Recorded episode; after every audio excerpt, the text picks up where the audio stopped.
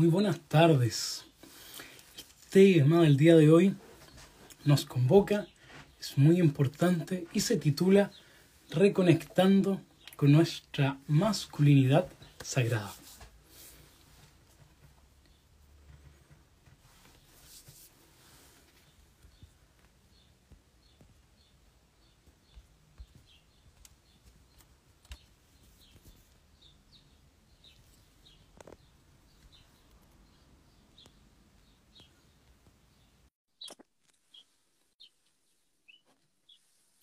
Mientras se van conectando todos, que, el querido amigo, buenas tardes. Hola amigo, ¿cómo estás? Muy, muy bien, ¿y tú? ¿Qué, qué tal? Muy bien, hoy día estuve con tu Santa Madre. Qué bien, qué bien. ¿Cómo lo pasaron? Muy bien, eh, fui a hacer unas pegas allá y se llevó un cuadro de mi madre la hice elegir entre los cuadros de mi madre, se llevó uno de una cascada y se llevó también algunas pasiflora y distintos aliños de mi huerta para sus comidas varias. Qué lindo, amigo, qué hermoso. ¿Cómo has estado tú? ¿Cómo, cómo te has sentido estos días? Bien, he estado... La gente me dice, oye, tienes que descansar, descansa, descansa. porque hemos, hemos estado en modo combate varios en, este mundo y en otros mundos. Y eso es evidente. Y, pero como ha sido siempre, como vamos a hablar de la masculinidad sagrada, este símbolo que, me llegó de uno de tus discípulos, eh, creo que llegó el momento preciso. Non nobis domine, non nobis ser, nomine tuo da gloria. Ese es el lema que les puso el creador de esta orden de los caballeros Freire o caballeros templarios, Bernardo de Clairvoix, que significa no a tu gloria, Señor, no a tu gloria, sino, o sea, no a la nuestra gloria, sino a la tuya. y fueron y construyeron hace 850 y tantos años atrás, la primera catedral gótica de París. Ahí está Notre Dame, a nuestra dama. Y salió de esta orden de caballeros, hombres masculinos, pero sensibles, ¿ah? con sensibilidad masculina. Y que tiene que ver un poco con lo que nos convoca el tema de hoy día. Exactamente, exactamente mi querido amigo. El tema del día de hoy, para quienes se nos van uniendo, es reconectando con nuestra masculinidad sagrada. Por eso yo me puse hoy mi mejor tenida masculina. Ahí, está la, la, mama, ¿no? Sí, esta es la mama. Hola, esta es la madre superiora. Esta es la madre de todos los vivientes. la abuela de Rubilar. Bien, y mira qué hermosa. Está hermosa. Oye, y somos dos. Yo, yo aquí también vine listo. Con listo, tu listo, amigo. y tu Exacto, amigo mío. Con nuestro yin y nuestro yang. Y hoy conversaremos de la, de la importancia, querido amigo, de reconectar con nuestra masculinidad sagrada. Quiero partir nuestro live consultándote el por qué el último tiempo se le ha dado tan duro, tan duro a lo masculino, se denosta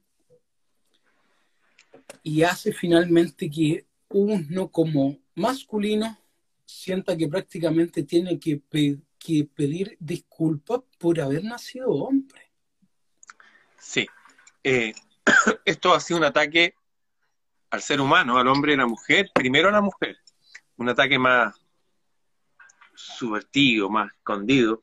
Desde el inicio de los tiempos sacaron a la divinidad femenina, a Notre Dame, atrás tienes a Freya, a Venus, eh, sacaron la imagen de la diosa, sacaron la imagen de la mujer, la demonizaron, dijeron que por la mujer llegó el pecado, bla, bla, bla. Y ahora viene el ataque al hombre. O sea, han atacado a la mujer durante milenios y ahora viene al hombre. En el caso del hombre tiene algo eh, muy particular, porque este, por ejemplo, un patriarca, es un druida, San Bernardo, el que creó una orden de caballeros, el que empoderó a Hildegard von Bingen, eh, el que de nuevo puso en la palestra, en la altura, el símbolo de la mujer. Eh, bueno, cuando atacas al hombre, al patriarca, al patriarcado, atacas también a la patria, la patria potestad, el, tus bienes. El patrimonio. sin papá y sin mamá, el patrimonio. Entonces, para estas agendas que vienen en unos años más, la Agenda 2030, donde dicen de que la gente, como el, propio Papa dijo, queremos un mundo más pobre pero más igualitario, lo dijo el presidente de Argentina, un mundo más pobre, más igualitario, lo dijo el presidente o uno de los altos personeros de la derecha chilena, un mundo más pobre y más igualitario. Y ahora nos dicen incluso que van a poder no solamente insertar eh, pensamiento y sentimiento en nuestra mente, sino en nuestro subconsciente, borrar historia. Se prepara un mundo de zombies alegres, entonces, en la ausencia de un patriarca, de un pater, de alguien que te cuide, que te vele, que te diga, mira hijo, por aquí es el camino, ellos van a hacer con nosotros lo que quieran. No es un ataque a la masculinidad en particular, sino al ser humano en general. En este momento al hombre, pero ya atacaron a la mujer. Nos están desarmando como seres humanos.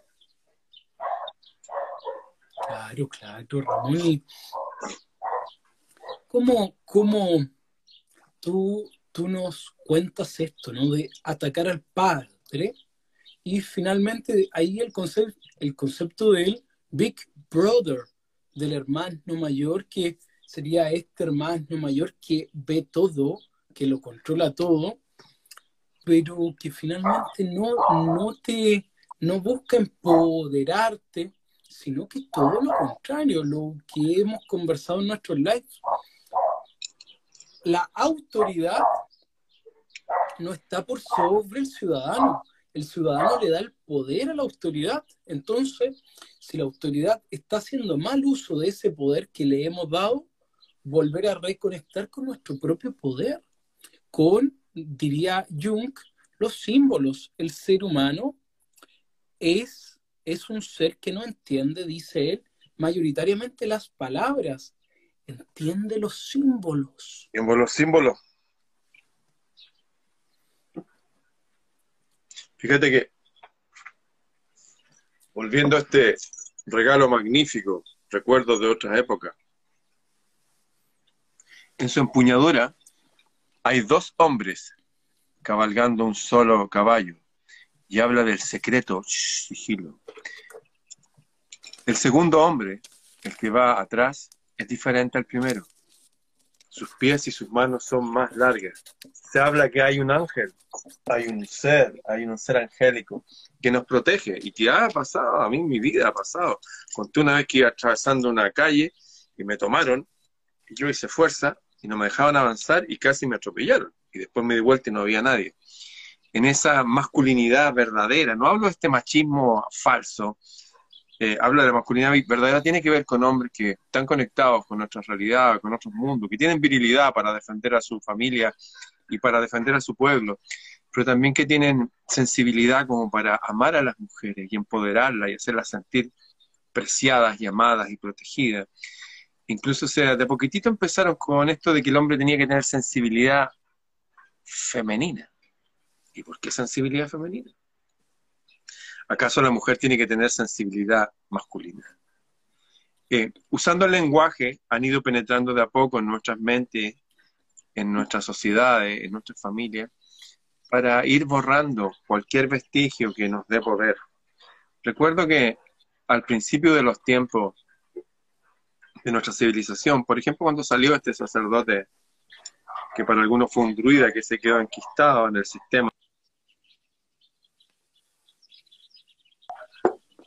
habían diciéndole que éramos pecadores, que llegábamos aquí en pecado desde que llegábamos como que habíamos cometido una falta. Y siempre con ese peso psicológico de eso. Y fíjate que ahora que uno cree que ese peso de la iglesia no está, no, es peor porque ahora es más invisible y todas estas corrientes New Age, por ejemplo, que dicen, oye, cuidado con tu ego. O sea, tener una autoestima sólida para ellos es un error circunstancia que el patriarca, el papá, el jefe de la familia, te exige desde la iniciación a los 12 años que seas un hombre fuerte, seguro de ti mismo, sensible, sonriente, pero seguro. Un hombre fuerte. No un la debilidad no es una, no es una virtud. La gente confunde humildad con debilidad. La gente eh, cree que se desvistieron de estos ropajes religiosos que nos aprisionaban. Sí, nos desvestimos de eso, pero nos pusimos las verdaderas camisas de fuerza que no nos dejan ser. No nos dejan ser, nos dictan todo. De hecho, ahora incluso uno no puede decir una verdad abiertamente porque la gente sensible se ofende. No puede decir, no, la gente no se vayan a ofender. Es como andar pidiendo disculpas por, por ser, por existir. Eh, se ve ahora como un ataque a la masculinidad abiertamente, sí, pero ya fuimos precedidos con un ataque a la feminidad y ahora van por los más pequeños de la casa, por los niños. Te cuento un detalle. Los primeros tres años, eh, mi hija es psicóloga y trabaja en estimulación precoz de los niños, donde se habla que los primeros tres años, todos los primeros años, especialmente los primeros tres, son fundamentales en la educación del ser humano. Por ejemplo, lo que ella les enseña, que los niños siempre tienen que tocar cosas de madera. Y los juguetes tienen que ser de madera y tienen que ser juguetes inteligentes, porque así desarrollan su inteligencia. Eh, ahora los niños lo están llenando de, de dulce, dulce, dulce. Lo están llenando de caminos cerebrales producidos desde su hipotálamo, que segrega ciertas sustancias donde están siempre jugando, que son las mismas sustancias, los mismos caminos que hace la cocaína, la pasta base. Eh, estamos haciendo pequeños monstruitos que controlan a sus padres, y tal cual como el, no sé, el vicioso, si tú le quitas el vicio, ¡ah! se vuelve contra ti, a estos niños les quita su vicio y se enojan, y los padres ceden ante ellos. Eh, al sacar al pater, al patriarca, al que rige, al que eleva la voz y pone orden con amor, no estoy hablando de una persona extrema, le estás borrando la posibilidad a los niños que tengan un, un báculo, una vírgula, un palo rector, como uno le pone a los árboles, sobre todo en estos terrenos ventosos sociales, más que nunca necesitan los niños un palo amarrado al tronco del árbol de su vida para que en estos ímpetus raros de movimiento humano y demoníaco permanezcan firmes, permanezcan sólidos. Y se aconseja al niño eh, en su temprana edad, y de viejo lo recordará, eh, al niño le estamos negando al borrarle la imagen de su mamá, al desdibujarle la imagen de su padre, al exacerbar la imagen de la diversión y todo eso, lo estamos también borrando a él. Fíjate que cuando tú le quitas a un, a un niño las imágenes de papá y mamá, se elevan sus niveles de frustración, tanto así que la delincuencia juvenil que salía en la película, por ejemplo, en los años 50, no sé, pues, de toda esta gente rebelde, todo rebelde sin causa, fue justamente cuando ingresaron a la mujer al trabajo, al sacar a la madre de sus primeros años de la educación de los niños y ponerle a una persona extraña que no ama a tu hijo, aunque le sonría, no lo ama, o ponerle a una institución del Estado privada eso hace heridas psíquicas. Esto lo explicó brillantemente el psiquiatra chileno eh, Claudio Naranjo. Eh, la generación de delincuentes que vemos ahora son niños que sus madres no estuvieron, porque andaban buscando buscar más dinero para sustentar el hogar. Antes un puro hombre era como el patriarca de la casa, y aunque fuera un, una persona, no sé, un albañil, podía tener su casa, podía tenerla. En la perimetrías de una ciudad, la periferia de una provincia, pero podía tener su tierra, porque las repúblicas seguían siendo de las personas. Pero ahora nos han borrado tanto todo lo que nos hace ser ser humano que somos como neoesclavos y están preparando una nueva generación de esclavos que van a ser nuestros hijos. Esto de mover cosas a distancia, así nomás, nos están preparando para el teletrabajo per se y para que las recompensas también vengan químicamente. Cuando el niño solamente se dedica a jugar o el adulto, el cerebro sí segrega eh, endorfinas y neurohormonas que te dan placer, pero son artificiales y después quieres más, más y más. Y cuando ya vuelves a la realidad y ves a tu familia, lo que estás sembrando, puede ser tanto el choque que vuelves al juego. De hecho, está tan estudiado esto con ingeniería social que ahora salió esto de de este mundo metaverso.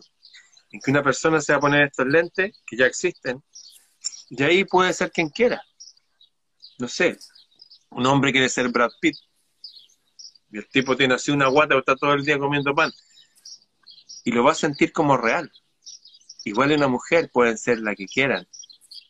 Eh, al borrar la masculinidad, están borrando ese principio rector de la divinidad en la tierra. Lo mismo al borrar de la feminidad, el principio femenino de la divinidad. Están borrándonos todo lo que nos hace ser humanos trascendentes. Exactamente, amigo. Oye, tu relato me recuerda mucho al cuento, a historia real del guerrillero Mais Santa, un guerrillero venezolano de la independencia, que cuando iba a la batalla juntaba madre, virgen y patria. Y dice el verso, dice, dice la canción, y cuando va a la batalla pone las tres en el anca, en el anca porque eran batalla en el 1800, 1820, 1850, aún a caballo. De hecho, May Santa se conoce como el último hombre a caballo peleas eh, con machete, o sea, peleas duras, ahí, ahí había que ser bien hombre, y se, y se dice de él que estaba como, como bendecido.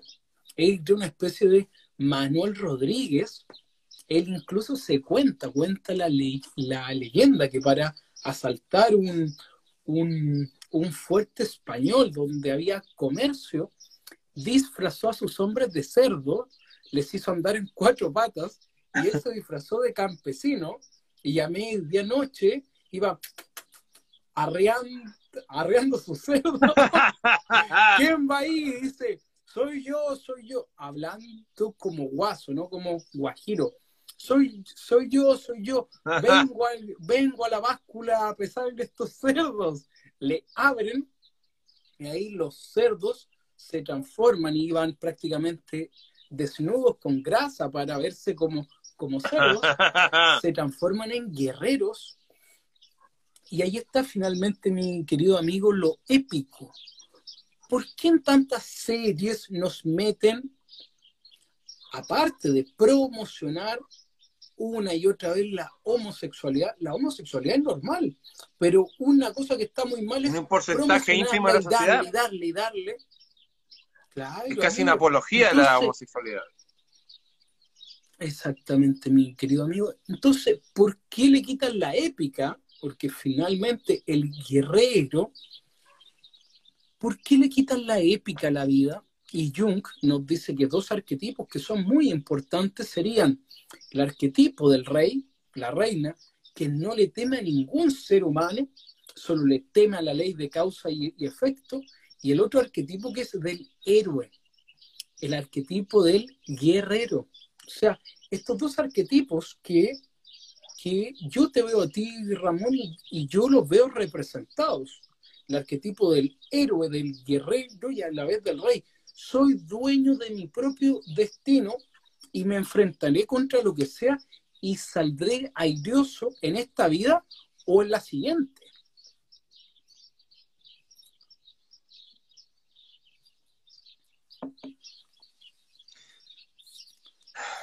Eh, toda la gente que pobló Norteamérica y el norte de Europa, toda esta gente que tenía como enemigo, entre comillas, el clima, porque los inviernos europeos, no sé, hasta ahora en Suecia, en Uppsala, donde estuve yo, donde están los templos de Odín y todo, mi, mi profe allá, su auto lo enchufaba a la corriente en la noche para que en la mañana pueda hacerlo partir.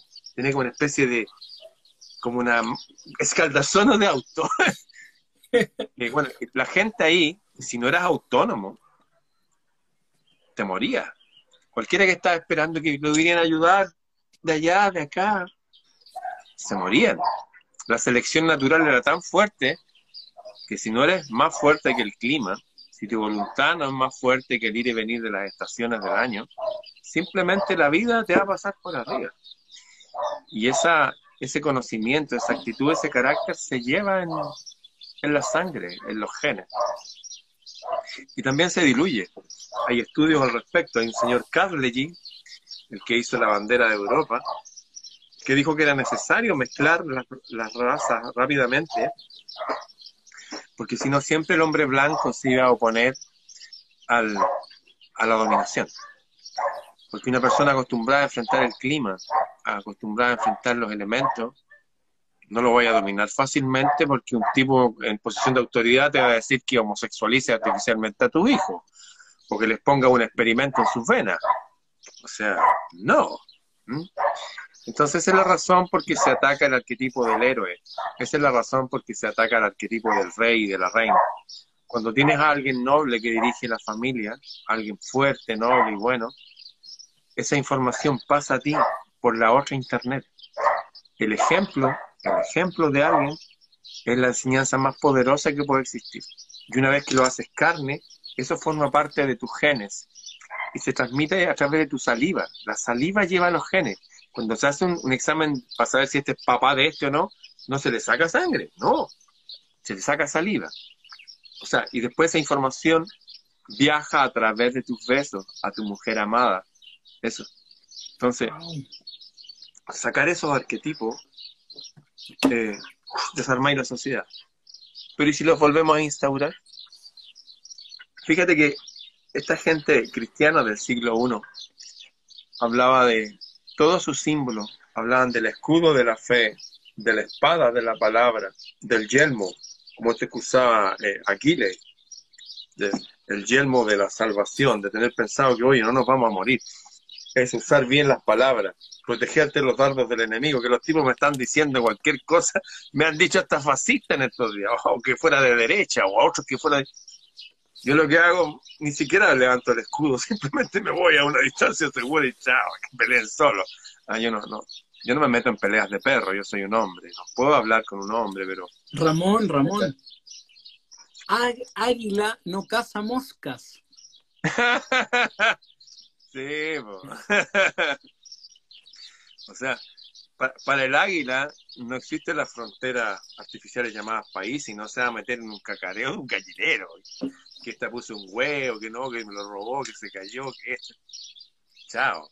Eh, disculpa, esto puede sonar pésimo, pero es cierto. Incluso una dosis de bullying, escúchame bien, una dosis de bullying. De esto que cuando éramos niños que nos molestaban, parece que es necesario para el desarrollo del carácter. Lo vemos en los perros, en los gatos, al más pequeñito como que lo... Hasta que el pequeñito... Y saca su carácter. Pasa en el ejército.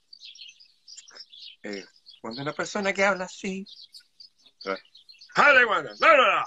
Y lo obligan a sacar su voz fuerte, lo empoderan. Los animales cuando los molestan, hacen, ¡ah! algo pasa. Cuando llega al extremo y ese pequeñito saca su voz, algo sucede. Es tanto es así que incluso esto se ha hablado muchas veces hasta en el libro de Sun Tzu, El arte de la guerra. Si aparece un ratón en tu casa, en tu cocina donde están tus alimentos, y tú le cierras la puerta para quedarte solo con él, para pegarle un escobazo, ese pequeñito sometido a esa tremenda cantidad de estrés genera una cantidad de energía tan grande que salta para morderte el cuello tú terminas respetando al ratón. Esto de que no se le puede decir nada a los niñitos, oye, que no, que cuidado. Hay algo raro ahí.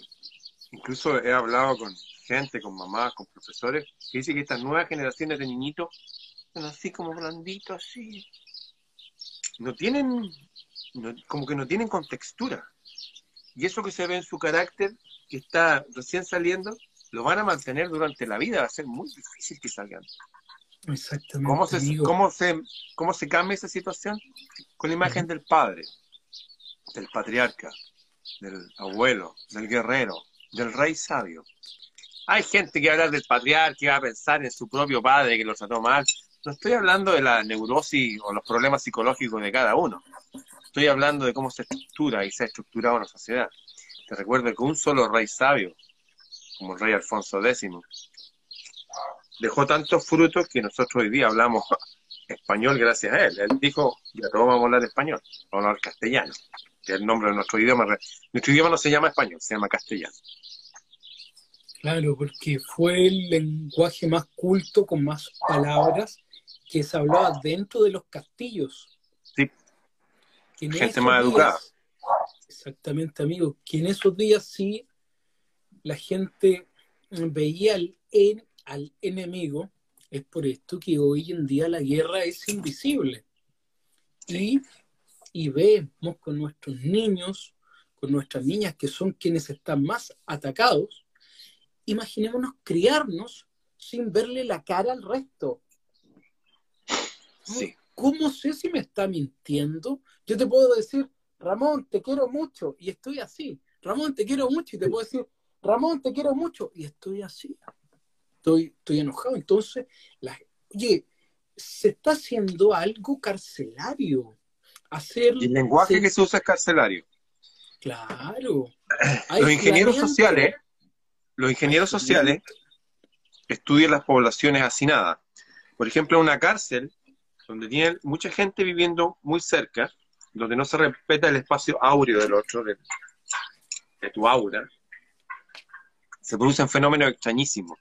Ahí, por ejemplo, se fomenta una homosexualidad artificial. De hecho, esta moda de usar los pantalones más abajo, que se vea el calzoncillo, es una moda de sumisión de las cárceles, el cual el tipo le dice, oye, yo soy tuyo. ¿ah? Es una cuestión muy extraña. Incluso esto de tatuarse en extremo cualquier símbolo también viene de las cárceles. Eh, es como que se ha traído el lenguaje de lo más bajo de la sociedad como una moda, que es la forma que tienen de infiltrarnos, de tal forma que nos están debilitando por toda vía posible, directa, indirecta. Te recuerdo que casi el 90% de lo que somos lo maneja el inconsciente, y el inconsciente funciona con símbolos, con lenguaje no verbal, y el inconsciente no está bromeando nunca. Si tú le muestras una película de muerte, asesinato, está participando de muerte y asesinato. Si le estás hablando un lenguaje carcelario, bueno, estoy en una cárcel, apago mi profrontal y me preparo a estar en modo sobrevivencia. O sea, nos terminan haciendo menos inteligentes, eh, más amargados, más desesperanzados, y todo eso en la ausencia de la figura del hombre, del único que puede salvar a la familia o que va a ir a pelear. Eh, y es la verdad. El hombre el que defiende a la familia. Sí que van a salir mil argumentos, no, que yo, que... me da lo mismo, no me interesa. Estoy hablando en términos reales, históricos, en todo el globo ha sido así. Los hombres tenemos más fuerza, estamos preparados para la intemperie. De hecho, esto pasa en todas las culturas, amigo mío. En todas las culturas del mundo que tenían la posibilidad de participar en, con gente de otras realidades.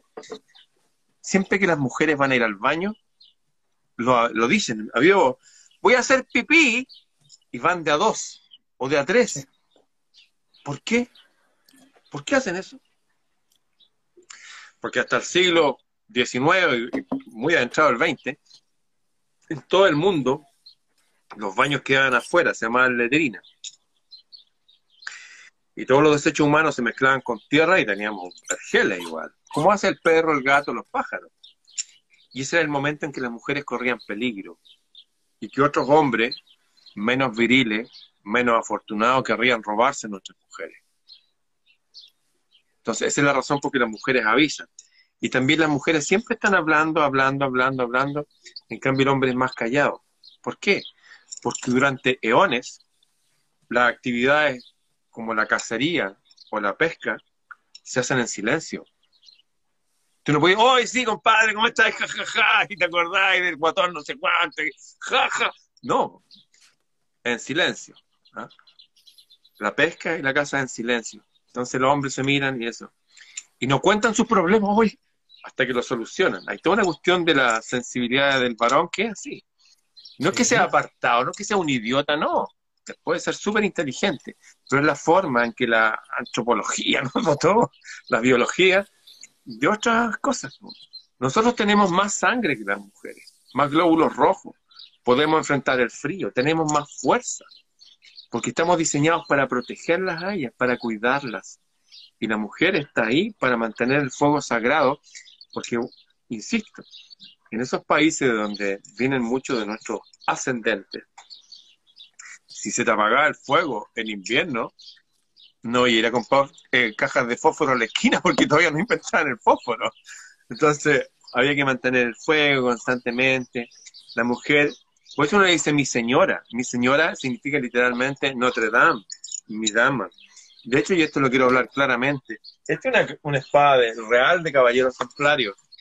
Fíjate que había una orden de mujeres de los caballeros que eran las damas. Y eran las damas de los caballeros. Y cuando los caballeros iban a la pelea, las mujeres de los caballeros se quedaban en la orilla del campo de batalla, conectándose con la diosa y enviándole a través de su oración, su intención mágica, toda su concentración mental, espiritual, emocional, energía para que su caballero volviera vivo, sano y victorioso. Estaban unidos.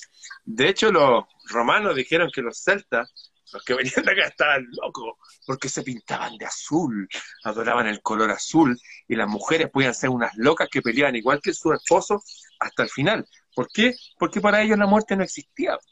Entonces, si me voy, prefiero irme peleando. Obvio.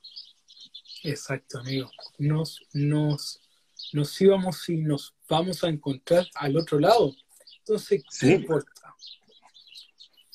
Y ahí está, y ahí está, querido amigo, también el ejemplo de los indígenas come chingones blancos Exacto. que poblaron nuestro continente americano y antes de someterse Córdoba, el Uritorco, y prefirieron morir antes de someterse a los invasores. Así es, amigo. Pero nos morimos todos juntos, sí. No dejo a mi hijo aquí a nadie. Nos vamos todos, listo, chao. Suena extremo, suena raro, pero está revelando un carácter. Carácter que sí y se pretendía, se pretende, aún se pretende a través de este plan Calergi, borrar la masculinidad, ya borraron la feminidad hace tiempo. Las minas feministas no tienen nada que ver con las mujeres femeninas. Hay gente extrema y es raro que estos movimientos feministas a veces los dirijan mujeres que son lesbianas. ¿Por qué? Es como que un movimiento masculino, masculino lo dijeron hombres gays. ¿Qué locura es esa? Y fíjate que es más, todos los hombres, el 100%, y hay estudios de esto, toda la gente que estudia, bueno, desde microget, elige a veces mujeres como la Julia Roberts, porque son femeninas y son fuertes, pero fuertes femeninas, no es fuerte así con un músculo así como el mío, no, son fuertes desde su carácter. Tú me dijiste cuando conociste a Janina, por ejemplo, que era una mujer extraordinaria. Ella es súper fuerte mentalmente, ha entrenado su, su arte, su voz, ella cría sola a sus tres hijas y ayuda también a cuidar. potente, Yanina. Súper Entonces uno dice, no, mina fuerte es como la Niquita, ¿ah? Una mina que está que hace harto abdominal, harto dorsal y, dispara. Cuidado, la mujer tiene que tener fortaleza femenina. El hombre fortaleza masculina, igual con la sensibilidad, igual con todo. Y fíjate que cuando se juntan ese tipo de hombre y ese tipo de mujer, tenemos esas uniones como las de nuestros abuelos, que realmente se aman. Y es tanta la energía que tienen que aquí prender la tele, no, se van a amar, están siempre amándose. Se dice que mi abuelo y mi abuela eh, acaban porque andaban siempre del brazo. Eso. Siempre andaban del brazo, siempre se querían. Mi abuelo era muy así, bueno, tengo fotos con su sombrero y su caballo blanco, y mi abuela era violinista, directora de colegio, se ocupaba de los niños, mi abuelo de dirigir hombres, qué sé yo, después fue jefe de la policía, qué sé yo, estar ahí con los delincuentes y poniendo orden. Estos dos polos, como los dos polos de una batería potente, se atraen harto. Y ese hombre sigue siendo caballero y fuerte y sensible como hombre y eso atrae a la mujer. Creo que nos han borrado todo lo que nos hace eh, también unirnos con las mujeres, unirnos, unirnos, sentirnos bien. Qué rico estar aquí, qué rico tomar la mano. ¿Ah? Qué rico estar así de la mano. Nos han borrado todas esas sensibilidades en pos de un constructo ideológico que viene de los que controlan este mundo. O sea, hasta, hasta el arte nos cambiaron por decreto. Se juntaron unos tipos en Frankfurt, la escuela de Frankfurt, y dijeron, oye, el arte bien hecho, los dibujos bien hechos, las pinturas exquisitas, qué sé yo, esos son de la élite, son de la burguesía, son de la derecha. En cambio, no, nosotros cualquier cosa, una raya y todo, eso es arte. ¿ah? Y llegaron incluso tipos a, enlatar su propia mierda y ponerla ahí, y valen cientos de miles de dólares porque es arte.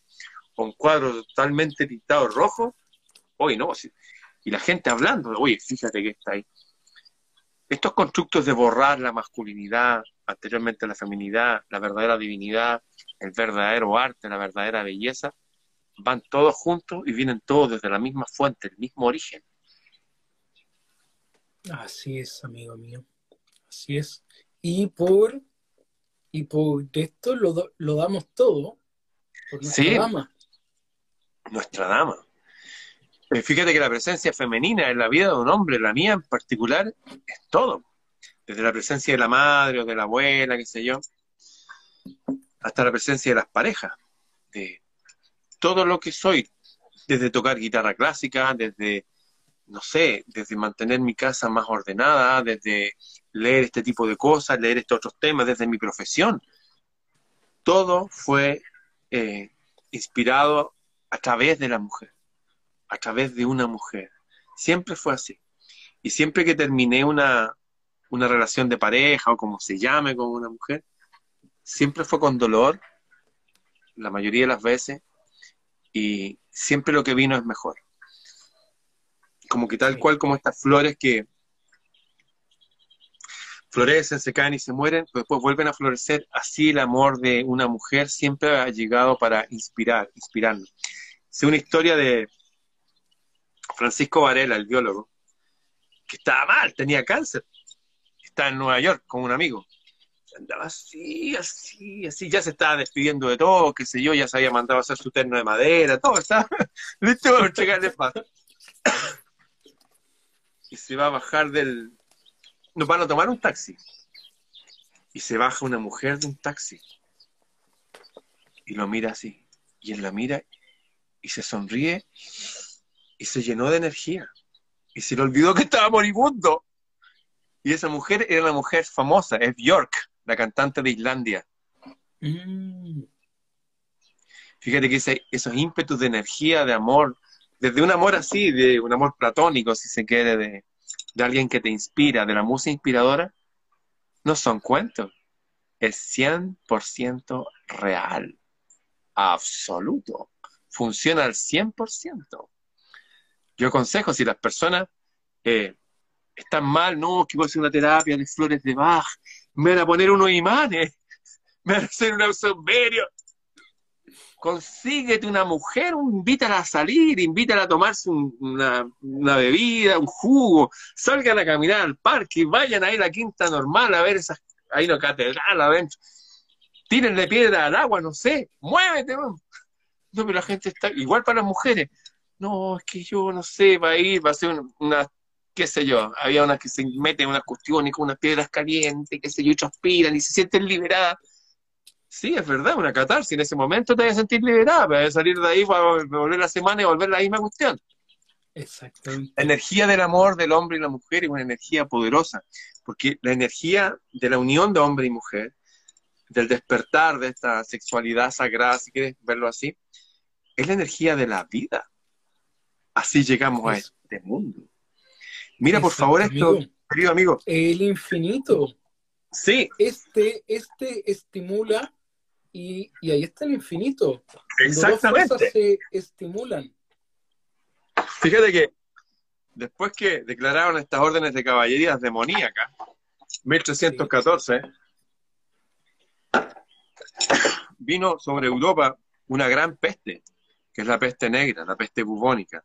Algunos piensan que esa peste fue hecha artificialmente por alquimistas de ciertos pueblos inmencionables en este momento, y hay pruebas de ello, ¿eh? Y se empezó a morir la gente. ¿Sabes cómo recuperaron el poder la gente? Su virilidad, su masculinidad, su feminidad, sus ganas de vivir. Descubrieron en libros antiguos, incluso como en la Biblia, cuando se estaba muriendo eh, el rey David, que le trajeron una de sus esposas más jóvenes y la acostaron con, a sus pies. El tipo vivió como 10 años más. Eh, sí, sí es cierto. Eh, buscaron unos cuentos que movían, despertaban el amor sagrado, que son los, el de Camerón de Boccaccio. El amor es sagrado, sí. Boccaccio, exacto. Y mandaron a contar estos cuentos la gente era iletrada, la gente no leía, a las poblaciones a través de los trovadores, de los juglares. Y con estos cuentos que contaban historias de amor, más, más de amor, de wow, de, deseo, del amor Eros, del hijo de Venus, Eros, eh, se recuperó la salud de la gente. Y fíjate, por ejemplo, después de la Primera Guerra Mundial, vinieron los locos años 20. Uno cree que las minifaldas de las mujeres cortas de los años 60. No, 1920. Y así volvían, oye, tenemos un poder, tenemos un poder en nuestra unión hombre-mujer. Despertemos el fuego sagrado. Eso se decían sin palabras. Eh, si quieres desempoderar físicamente a las personas, anímicamente a las personas, su salud que se, se vaya de las manos, quítale su amor sagrado y va a ver que se van para abajo. Al revés, si quieres empoderarlos, si ya son adultos, se pueden hacer cargo de sí mismos, despierta su amor sagrado.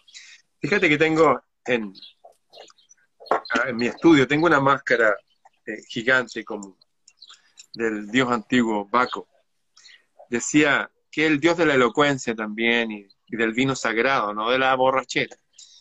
Y decía que el carnaval de Baco pasaba una vez al mes por todos los pueblos de Europa.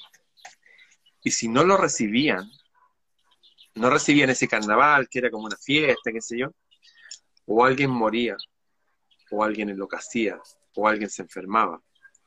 La energía del amor te da energía para hacer cosas. Qué rico, voy a hacer esto, vamos a levantar temprano, voy a terminar de pintar esta cuestión, o una persona que está sin trabajo, ya voy a ir a pedir de nuevo este trabajo se llena de energía, de ánimo, eh, no, no necesitáis comer tanto. La energía del amor, como la diosa Venus que está detrás tuyo, es la energía de la vida, pero de verdad, de verdad. Y hay veces extrañas, como decía Carl Jung, que incluso una mujer o un hombre pueden estar ya con su familia y todo bien ahí, sus hijos, y aparece alguien, otra persona, que te mueve todo pero decía John, cuidado, decía, cuidado.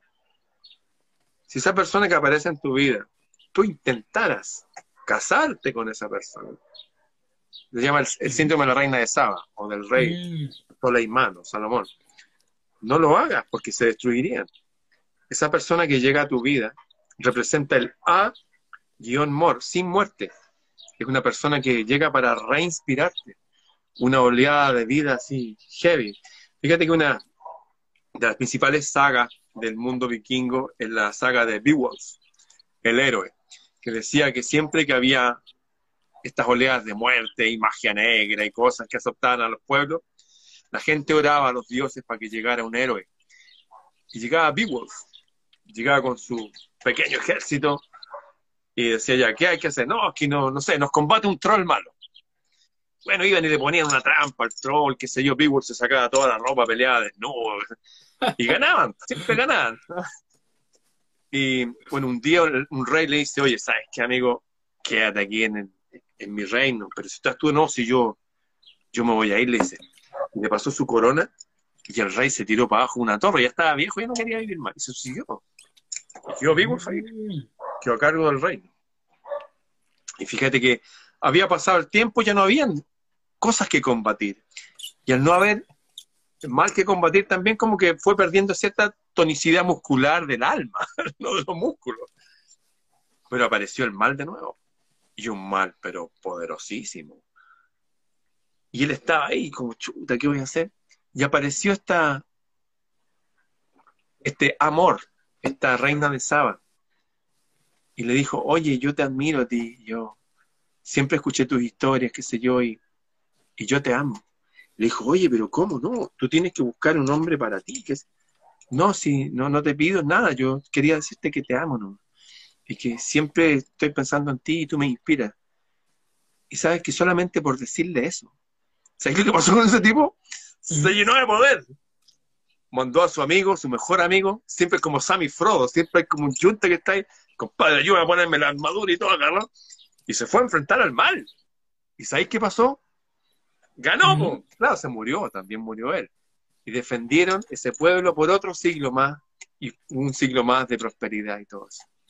Ahí tenía otro ejemplo de lo que hace el, arquetipo del hombre y también del arquetipo del amor, que no viene a veces necesariamente como una esposa o un esposo. De hecho, los principales amores del mundo, como Krishna y Radha, no son pareja, no son esposos.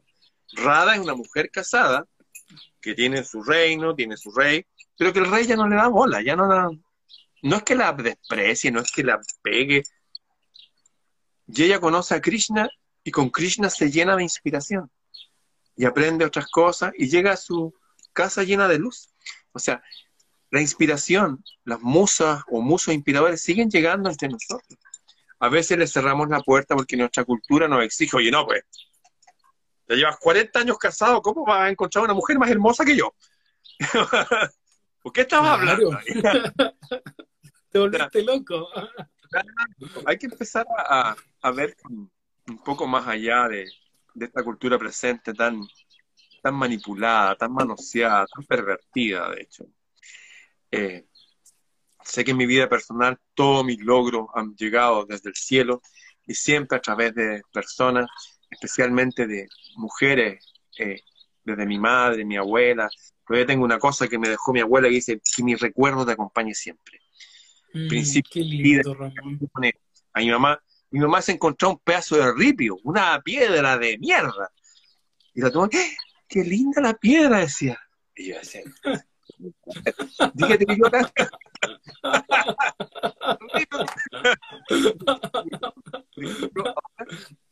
Si encuentro esas cosas y, por ejemplo, tomo una hoja de los árboles secos los doblo y las huelo y disfruto de su olor, disfruto del olor del regal. Gracias a la influencia femenina, pero manifestado como hombre, me he vuelto más sensible y puedo entender mejor a una mujer. Claro, al principio no entendía a mi madre, creía que estaba exagerando, si esta vieja está cortadita, eso es ripio. No, pero estaba linda la pieza, estaba una forma, qué sé yo. sí, amigo, oye, cuando te escucho decir eso, acuerdo, me, acuerdo de mi abuela materna, ya también lo encontraba todo lindo, todo, todo lindo. Y, e, y ella junto a mi abuelo, teniendo seis hijos, los días domingo eran sagrados. Ellos se bañaban juntos y nadie se podía levantar antes de las 11 del día. Y mi tata, que era del campo del sur, le hacía chupilca, le daba chupilca a sus hijos para que se quedaran acostados, para que no molestasen. sí, y, y mi, mi, mi abuelita falleció como 25 años después de mi tata, y hasta sus últimos días dijo, yo amo a este hombre y yo escucho que dicen que el amor no existe y yo creo en el amor. Y si ella, y lo decía siempre esta viejita, y decía, y si él me volviese a pedir matrimonio, yo le diría que sí, feliz. ¡Qué lindo! Así que yo, yo la verdad viví eso palpable y me doy cuenta que cuando, que cuando también el femenino y el masculino son opuestos, mi tata era rudo, era un hombre alto de un metro ochenta y algo, noventa, un hombre grande, súper así con, un bozarrón. Y mi, y mi abuelita era completamente distinta, una mujer estilizada, chiquitita, o sea, los opuestos se complementaban tan bien. Qué bonito. Ahí hay, un, ahí hay un ejemplo, querido amigo, del amor. Y todo lo que tú me has dicho me recuerda a Bodhidharma. Ahí, ahí nos enseña una forma también para conectar con nuestros guerreros, y para todas las mujeres que nos ven y, con vuestras guerreras. Y es cuando uno está enamorado, ¿qué hace? Cuando Bodhidharma le decía al emperador, se llena de aire. se llena de aire y respira. Ah. Fíjate que todas las órdenes de caballería que tenían a nuestra dama como... Tenían sus damas, a veces que estaban afuera del campo de batalla. A veces llevaban un pañuelo perfumado de la mujer, a veces ni siquiera era su mujer, sino que iban caminando y una niña de un pueblo iba y le pasaba algo. Y, wow, Y es como la que la vida, la niñita sabía, oye, voy a ganar su, su atención. Y por ese pedazo de pañuelo con un perfume que ya se había ido, pero por el recuerdo de su dama, iban y peleaban hasta la muerte. Yo creo que esos principios no solamente están siendo recuperados, sino que van a florecer más y más. Veo un despertar de las órdenes de caballería antiguas expresadas simplemente en hombres y mujeres de bien, que no pierdan su sentido del humor, que no pierdan sus ganas de hacer cosas domésticas, de, vivir la realidad día a día, pero que recuperen su masculinidad y su feminidad sagrada, esencial. Y para estas personas que tienen otras opciones porque nacieron o sea lo que sea, que bien, que se integran a la sociedad con lo mejor de sí mismos, de sus dones, de su arte, de su belleza también. Pero no tratemos de ir en contra de la naturaleza. No tratemos de volver a levantar los pilares nefastos de Sodoma y Gomorra, o los que precedieron al día del diluvio señalado en todas las tradiciones del mundo. No tratemos de hacer eso, porque si no, nuestra vuelta no va a ser a este mundo, sino a ser a mundos cada vez inferiores. Para los que entiendan lo que estoy diciendo, saquemos lo mejor de nosotros mismos, volvamos a despertar el sagrado masculino, el sagrado femenino, volvamos a abrirnos al amor, a volver a inspirarnos en un otro, que no necesariamente a veces uno está soltero. Yo me acuerdo que estaba soltero, pero yo miraba a una mujer que era mayor. Y me encantaba. me encantaba esa mujer. Me encantaba. Y me miraba así, tenía su pelo así. ¡Wow! y me acuerdo que llegaba, yo, yo, era delgadito, era flaquito, llegaba a mi casa a hacer ejercicio con un chuzo. Quería claro, hacer mejor. mejor. Sí, pues, claro, me paraba más firme. Te lo juro, amigo, claro, mira. Amigo. Mi mamá tenía como una sombra, una sombra de lo que se echaban las viejas en los ojos, unas cosas raras que se echaban así. Y tenía una sombra media verde. ¿Y sabéis lo que hacía yo? Me la echaba en las manos y me la echaba en la cara para que se mira más cara como de hombre, más varonil. Yo he tenido 12 años. ah, y me ponía la chaqueta más grande, me ponía como una esponja aquí, a verme más así. ¿ah? Te lo juro que lo hacía. ¿ah? Bueno, me volví más varonil más rápido, tratando de, de ganar el favor de esa mujer que no, o sea, me miraba como un niño. Como un niño. Pero, pero ahí, pero ahí ya ya empezaba a despertar y a manifestarse el hombre. O sea, oye, sí, no, está, estaba todo despierto. claro. Estaba subiendo arriba de los árboles, me tiraba agua con la manquera, no sabía qué hacer. qué entretenido. Oye, yo, yo me pasaba lo mismo en quinto básico, iba, iba a teatro y la motivación de teatro era porque estaban las chicas de octavo, que eran mayores, y nosotros con mis amigos todos revolucionados, que van a estar las niñas de octavo, y oh, vueltos locos, y actuábamos y nos daba todo el ímpetu. Exactamente, es lo mismo, sí.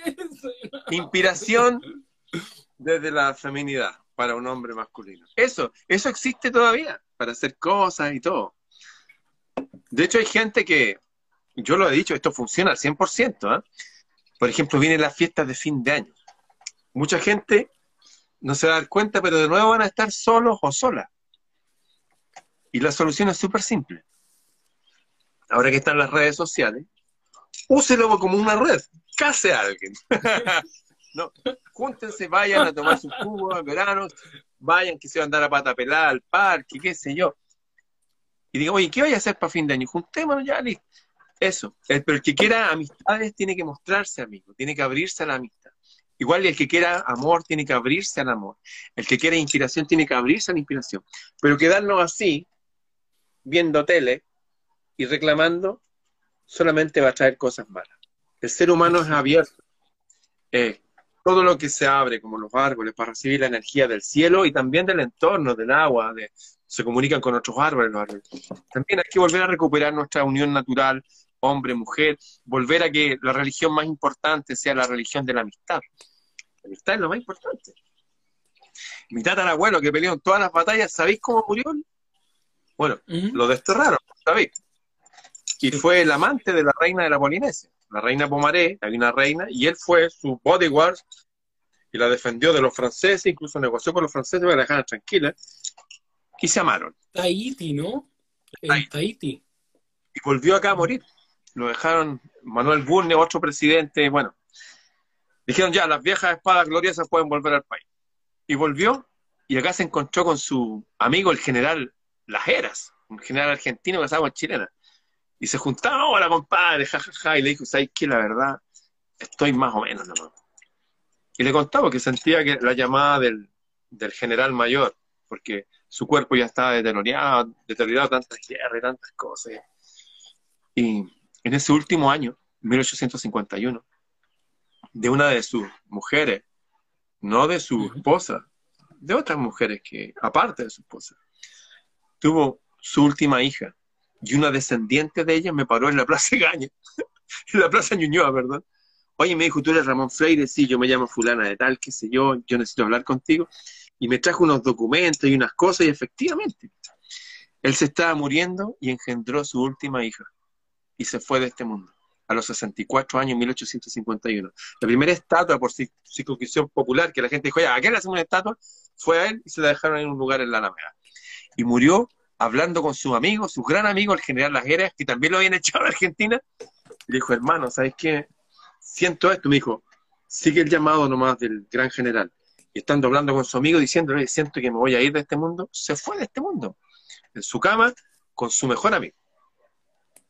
Mira qué, qué lindo, Ramón, y al final de sus días encontró a su reina de Saba. Sí, pues. Y tuvo una segunda hija con él. Él tuvo una primera mujer que fue Carmen Serrano, tuvo su primer hijo, yo vengo de ese linaje. Después tuvo otra mujer, Manuela Caldera, que es la que está eh, la más conocida. Porque... Y después hubieron otras mujeres que amó y se inspiró, a veces lo tenían exiliado en otros lados y iba a estar así. Y de ahí sacó energía para vivir. Exacto, amigo. Exactamente. Oye. Debe sonar extrañísimo en estas generaciones esto, pero es cierto. No, pero eso, eso, eso, querido amigo, es, un, es una gran verdad. O sea, aquí hay que, hay que mostrar el naipe completo. hay que mostrar el naipe completo. Sí, pues es verdad. Ah, obviamente, también hay que decirlo, somos todas las personas de diferentes tipos sanguíneo y de carácter y todo. Hay hombres que son más así, hay hombres que son más como monjes, qué sé yo, que, que se dedican solamente a, no sé, a la investigación libresca, y tienen su mujer y todo, y están siempre para adentro, en otro mundo. Hay otros hombres que son más afuera, que se... Va a depender también de la naturaleza de cada uno. Lo que sí es cierto que la inspiración divina a través de un otro, palpable, desde un amor, no sé, platónico, desde un amor sagrado, mágico, desde una gran amistad, es un es realmente la presencia de Dios en esta vida, sin duda. Es exactamente, querido amigo. Oye, nos va quedando, quedando el último minuto y medio, y medio, los últimos 90 segundos. Por mi parte, solo agradecerte el tocar este tema. Yo creo que va a levantar harto la moral. Ya levantó la nuestra, que, que es lo más importante, yo creo. Y, y por mi parte, te, te quiero decir que estos símbolos son muy importantes, así que Vamos a empezar a tener más a mano que nunca. Así es. y quiero dedicar a toda la gente, el, ¿sí? a toda la gente el audiolibro Los hombres son de Marte, las mujeres de Venus. Está en YouTube gratis. Los hombres son de Marte. Escúchenlo. Escúchenlo y aprendan. Para mí es un libro que debían haber leído todos los hombres y las mujeres de que son niñitos. Hay claves importantes ahí. Un gran abrazo, amigo. Será hasta el próximo lunes. Exactamente, amigo. Para toda la gente que quiera saber de qué tratan mis videos, hice un resumen de 10 minutos de ese libro. Así que ahí lo pueden visitar. Amigo mío, un abrazo. Será hasta la próxima. Un este abrazo, amigo. Y aquí acaba de llegar el amigo Rubilar. Eh, Chao. Rubio, bello. Que ah, bien. el enamorado. Escoba. Oh,